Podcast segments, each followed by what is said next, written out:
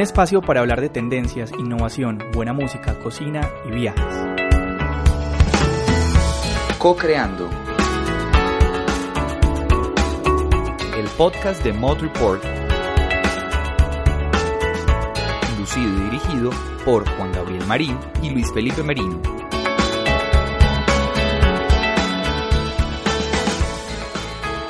Creativos del mundo, abren los oídos, tomen nota y disfruten de un espacio lleno de controversias y una buena conversación. Bienvenidos a Co-creando nuestro segundo capítulo. Y este capítulo es para disfrutar del arte, la cultura, la ciencia y la tecnología. Es un programa para despertar pasiones alrededor de la economía y la cultura, dos palabras que parecen ser distantes pero que se entremezclan. Nos estamos dando cuenta que hay una riqueza enorme basada en el talento, la propiedad intelectual, la conectividad y por supuesto la herencia cultural de nuestra región. Los teóricos hablan de esta mezcla como economía naranja, Gau por fin vamos a tener un tema un poco más abierto, eh, de, esos que generan controversia, picor, escosor, no sé qué tanto te guste hablar de este tipo de temas. Son muy divertidos, pero generan mucha controversia. Claro, Pipe. Bueno, sobre todo que hay demasiados eh, puntos de vista sobre la mesa y pues es interesante como empezar a hablar un poquito de eso, ¿cierto? Para comprender la economía naranja hay que comenzar por la teoría de John Hopkins, especialista en el tema de la industria creativa y quien afirma que la economía creativa comprende los sectores en los que el valor de los bienes y servicios se fundamenta en la propiedad intelectual. Ese esfuerzo del que hablas, Gabo, por la propiedad intelectual es para que prevalezca la arquitectura, las artes visuales y escénicas, las artesanías, el cine, el diseño, la editorial, la investigación, el desarrollo, los juegos y los juguetes, la moda, la música, la publicidad, el software, la televisión, la radio, los videojuegos, todo eso es economía naranja. Felipe Buitrago Restrepo y el actual presidente de Colombia, Iván Duque Márquez, en su conocido libro la economía naranja, una oportunidad infinita, lanzado por el BID, Banco Interamericano de Desarrollo, en 2013, expone que este nuevo concepto es un modelo alternativo, una oportunidad de expansión. Ante la contracción económica y la inestabilidad del petróleo desde su fuerte caída, necesitamos retener, atraer, capturar y reproducir el talento de un segmento de la población que por lo general se encuentra subvalorado socialmente y pobremente remunerado económicamente. Y esa es precisamente la teoría principal del libro. Muy bien, Pipe. Pero para comprender más sobre nuestro tema, llega un momento de conversar con uno de nuestros invitados, quien nos va a dar mucha, mucha tela, para, cortar. Una buena conversación requiere un buen café. Hablemos, discutamos, lleguemos a consensos, convergencias y nuevas ideas. Café con... Paola Trujillo, geopolitóloga, especialista y gestora en el mundo de la economía creativa, actualmente es la gerente de Bodega con Fama, el Creative Hub Perpetuo Socorro, Distrito Creativo de Medellín. Y es uno de esos nuevos espacios de ciudad donde uno en serio quiere emocionarse un montón y vamos a hablar con ella hoy, precisamente. Hola Paula, bienvenida a Cocreando. Venimos hablando desde hace un buen rato con nuestros oyentes acerca de economía naranja pero aún no logramos comprender a ciencia cierta qué es eso de economía naranja. Paula, bienvenida a Cocreando y es un placer tenerte con nosotros. Pues un gustazo para mí estar en Cocreando contigo y con todos los oyentes. ¿Qué es eso de economía naranja? Pues seguramente es un término del que estamos escuchando muchísimo últimamente en Colombia. Eh, si somos honestos, seguramente como proceso no es un tema nuevo. Desde hace muchísimos años la creatividad ha estado asociada a dinámicas del desarrollo del territorio, desde las artes, desde la música, desde el cine, desde los diseños, pero de un tiempo para acá, de manera particular bajo el liderazgo de países como Australia, el mundo ha empezado a reconocer, a poner en evidencia esa relación, digamos, con la generación de empleo, con la generación de actividad económica, con el posicionamiento de los territorios y se empieza a en el mundo de la economía cultural o economía creativa, con unas diferencias y debates que ustedes puedan imaginarse. Y de un tiempo para acá, eh, bajo liderazgo de entidades como el Banco Interamericano de Desarrollo, en un estudio que realiza un investigador llamado Felipe Buitrago, hoy consejero presidencial, y el actual presidente de la República, en ese momento investigador del BID, eh, Iván Duque, se llega a un estudio que sintetizaba muchas otras fuentes de información, poniendo en evidencia la importancia del arte y la cultura para el desarrollo, y le llaman economía naranja a un argumento pues de que el color naranja es un color vibrante, lleno de buena energía y que es un color absolutamente pues inspirador.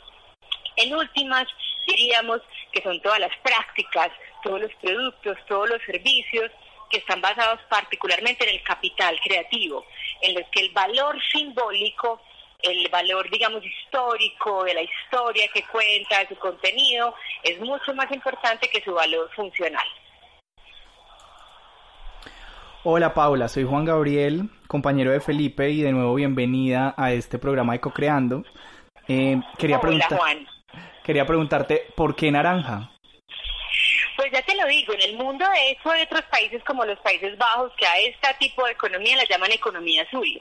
Pero desde hace unos años eh, estos investigadores, Felipe Buitrago, el actual presidente de la República, en ese momento investigador del BID, eh, Iván Duque, deciden llamar a esta economía creativa economía naranja porque para ellos el naranja es un color vibrante, creativo, innovador, audaz eh, y de esa manera, digamos, se ha venido posicionando el concepto pues en América Latina.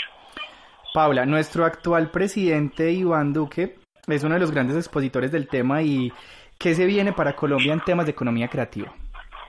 Pues yo creo que vienen cosas muy importantes y lo más relevante es que nos genera ilusión eh, lo que puede pasar porque puede ser, ojalá sea así, un periodo pues histórico en términos de la importancia de la cultura para el país, ojalá de un presupuesto eh, justo para un ministerio que es decisivo para Colombia que necesita mayor presencia, digamos, y mayor capacidad de actuación en particular el presidente Duque y su equipo lo que sí han anunciado son varias cosas importantes. La primera es la creación de un Consejo Nacional para la Economía Naranja o Economía Creativa que sesionará por primera vez la próxima semana con la presencia del nuevo presidente Duque.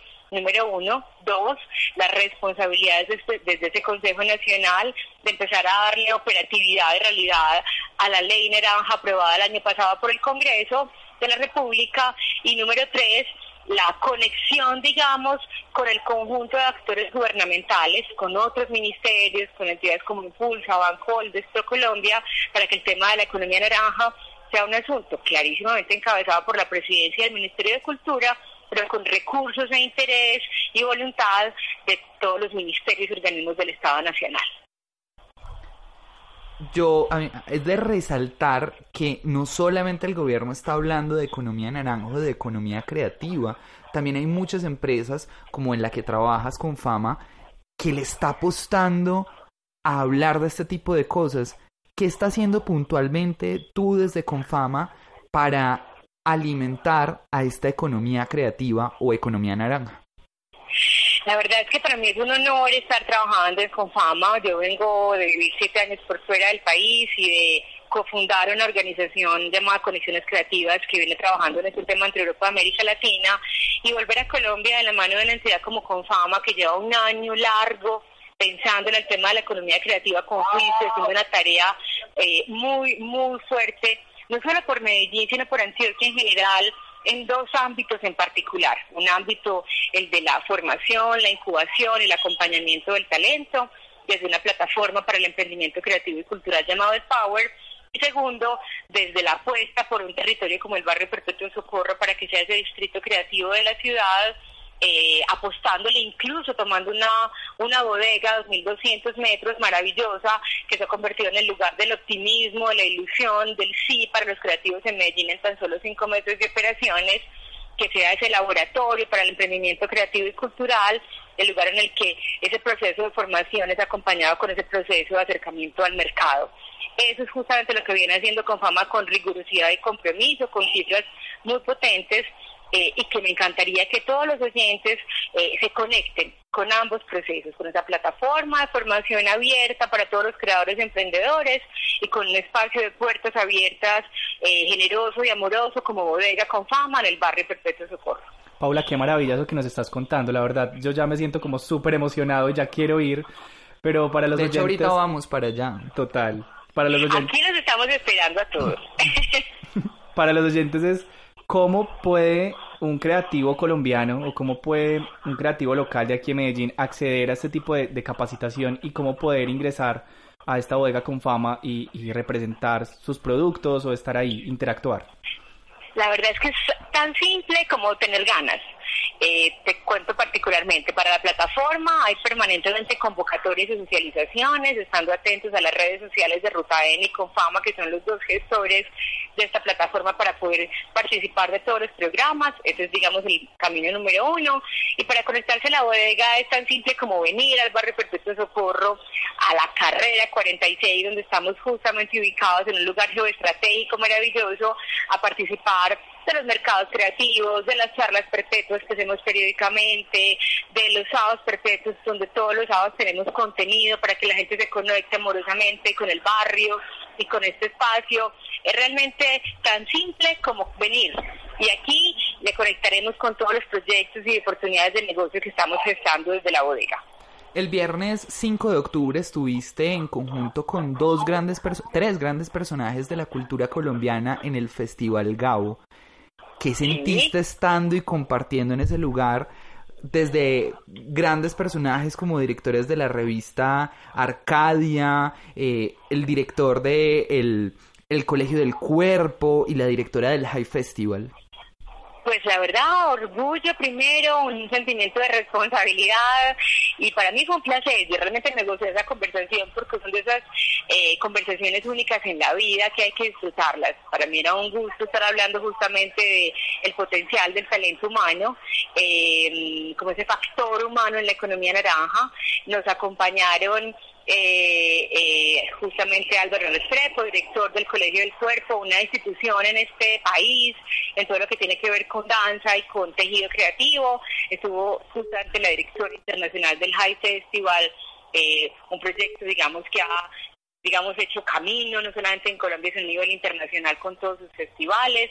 Y, por supuesto, moderó esta conversación el director de la revista Arcadia, una de las eh, digamos, publicaciones que más ha sembrado huella, que más ha, digamos, construido camino en el territorio de la, del debate alrededor de la, de la cultura.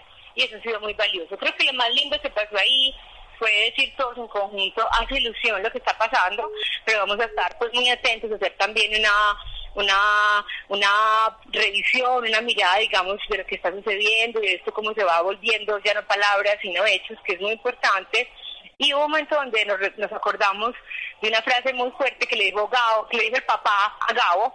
En un momento el papá le dice a Gabo que había terminado de estudiar Derecho y ejercía como abogado eh, y se entera que Gabo no quiere seguir siendo eh, abogado, que quiere ser periodista y su padre le grita con mucho dolor comerás papel, como cuando tantos padres le dicen a sus hijos, no sea músico que va a morirse de hambre, no sea diseñador que va a morirse de hambre, ¿cierto? Como dudando, digamos, de las posibilidades de futuro de quienes se dedican a las industrias creativas.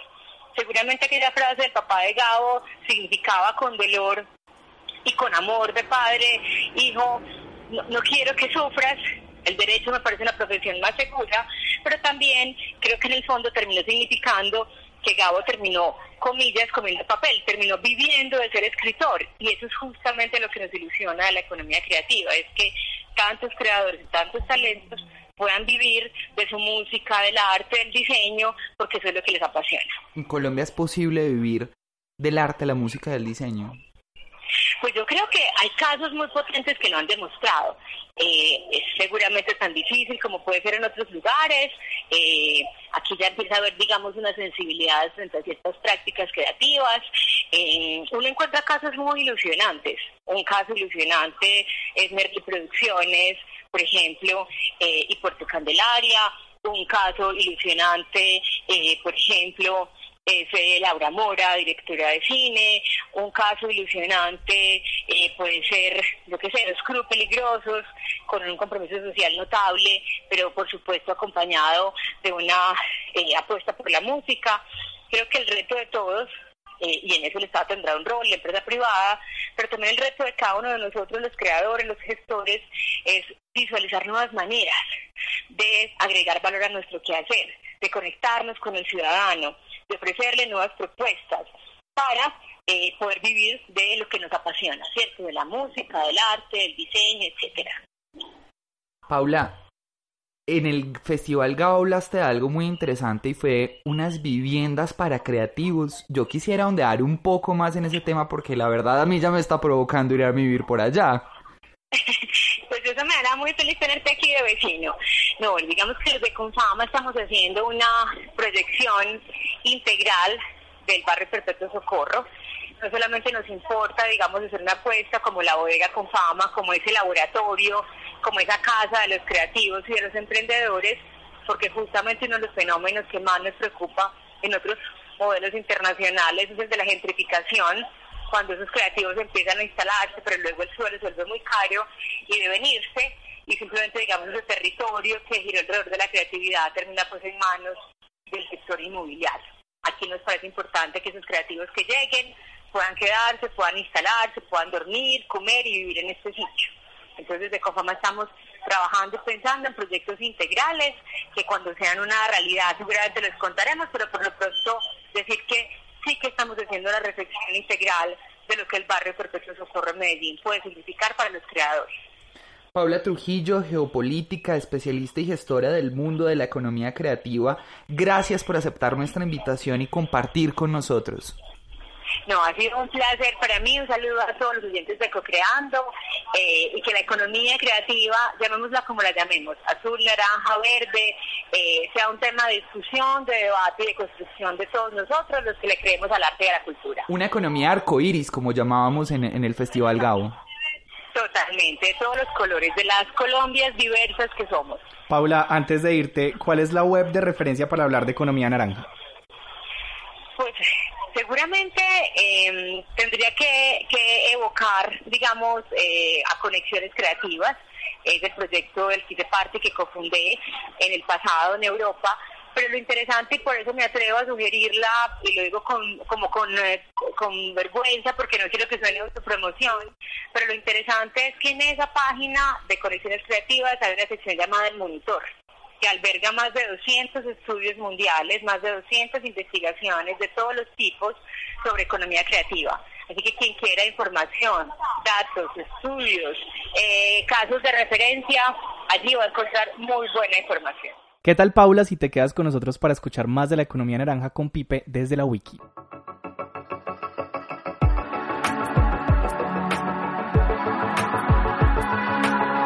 El mundo ha avanzado y es imposible no comprender lo que pasa en la web. La era digital con Pipe desde la wiki. Aunque no estamos en la sección de Gabo, me gustaría comenzar por el tema de los libros. Y es porque hay que hablar de ese libro que ya habíamos hablado anteriormente, y es el libro de Felipe Buitrago Restrepo y el actual presidente de Colombia, Iván Duque Márquez, La Economía Naranja, una oportunidad infinita. Los autores han diseñado y escrito un manual con propósito de presentar ideas y conceptos claves sobre la oportunidad de desarrollo de Latinoamérica y el Caribe, la cual, abro comillas, no puede darse el lujo de perder. Cabo, ese libro fue escrito en 2013. ¿Consideras que aún tiene una vigencia hablar de economía naranja? Pipe, completamente estoy de acuerdo en que tiene vigencia y sobre todo porque cuando vamos a ver contenido, ¿cierto? Digamos que dentro de la estructuración de nuevos procesos, nuevos modelos de negocio, nuevas ideas emprendedoras, es importante remitirse a los orígenes de todas estas, este, este montón de políticas y de filosofías que han sido planteadas. Y me parece que Iván Duque Márquez tiene algunos componentes interesantes dentro de su libro y que puede ser de muchísima ayuda para todos los que están formulando ahorita estos proyectos interesantes. Y muchas promesas. Vamos a ver si las cumple y si su proceso político lo, le, permiten desarrollar muchas de estas políticas que dice que va a desarrollar en, el nuevo gobierno. Esperemos que así sea, además. Esperemos que así sea. Eh, ¿Lo quieres descargar, Gao? Pues bueno, sí, me parece interesante. Lo podemos descargar en www.iaf.org. También buscando en la web me encontré una hemeroteca, un gran repositorio, un observatorio de observatorios que compila muchos de los estudios e información disponibles sobre economía creativa en América Latina, el Caribe y otros entornos de referencia. ¿Qué le parece ese tipo de... una hemeroteca de hemerotecas? Me parece muy interesante, Pipe. Me parece que el nombre es bien sugestivo y bien prometedor. La consulta es muy muy muy sencilla y pueden descargar muchísimos de esos textos disponibles, todos de manera gratuita en www.cccreativas.com. Además, nuestra anterior entrevistada, Paola, eh, hizo parte de ese colectivo de personas que hacían parte de este encuentro de personas alrededor de la economía naranja o de la economía creativa. Qué interesante, Pipe. Por último, y aunque no menos importante, encontré un proyecto del Ministerio de Cultura y el SENA, donde los jóvenes colombianos pueden, pueden construir redes de trabajo colaborativo para la creación y gestión y comercialización de contenidos culturales con el propósito de hacer viables sus proyectos. Imagínate que les dan un estudio para que ellos graben y hagan posible todas sus ideas. ¿Qué? Me encanta eso. Bueno, Pipe, ¿y cómo podemos ver ¿Cómo se ha transformado esa idea? ¿Hay algún punto donde podamos darnos cuenta? Escuchemos un poco el testimonio de este joven. Lazo realmente es una puerta, es una entrada grandísima para, para, para nosotros los artistas independientes, para que nuestras producciones musicales tengan un color, un fin, una calidad bastante interesante y lo más importante es el emprendimiento. Lazo amarra a muchos emprendedores eh, culturales y musicales y les permite pasar a otros niveles de verdad. Pueden consultar más sobre el proyecto en www.emprendimientocultural.mincultura.gov.co slash lazo con S. Larguito la URL, ¿no? Un poquito nada más. Bueno, entonces estas son nuestras tres webs recomendadas sobre economía creativa o economía naranja. ¿Qué tal si cerramos nuestro programa con un pequeño resumen? Claro que sí, Pipe. Noticias, actualidad y casos de éxito que encaminan nuestros temas. En resumen, la noticia que resume esta incertidumbre en Colombia con respecto a la apropiación de economía creativa naranja la protagonizó el presidente Duque precisamente. El pasado 3 de octubre, en el inicio de Más Cartagena, la primera cumbre latinoamericana de comunicación, creatividad, innovación y mercadeo, Duque expuso que la ley de financiamiento exonerará del impuesto de renta a las empresas que generen empleo e innovación. Impresionante, o sea, de esto sí nos tenemos que sentar a hablar un segundo. Está incentivando a que la gente innove. Y esto hay que por lo menos darle un pequeño aplauso. Además, el presidente habló sobre el ICETEX. La entidad abrirá más becas para los sectores creativos para estudiar maestrías y doctorados en las mejores universidades del mundo. Vea, por ahí que teníamos en vista la Universidad Pontificia de Chile para estudiar innovación, pues vamos a ver si de pronto nos, nos dejan entrar a través de este tipo de becas en el ICETEX para hablar solo y exclusivamente de innovación y maestrías. Interesante, Pipe, pero ¿qué más habló Iván Duque Márquez en ese congreso precisamente. Duque llamó a observar la economía naranja como un macro que rebasa las industrias creativas, cine, televisión, diseño, todas esas que ya hemos estado hablando alrededor de nuestro programa. A su juicio, su potencia nace de la mezcla entre la industria creativa y la economía digital. Mejor dicho, mandó a el Ministerio de Cultura y al Ministerio de Tecnologías de la Información y la Comunicación a trabajar en conjunto. Bueno, Gabo, las cosas no duran para siempre. Así es, así es. Bueno, no se olviden de seguir pendientes de nuestra página de internet www.modreport.com.co, leer y compartir. Exacto. Recuerden compartir. Antes hay que agradecer a Juan Pablo Merino quien estuvo con nosotros en el máster. Hasta un próximo capítulo y gracias por escucharnos.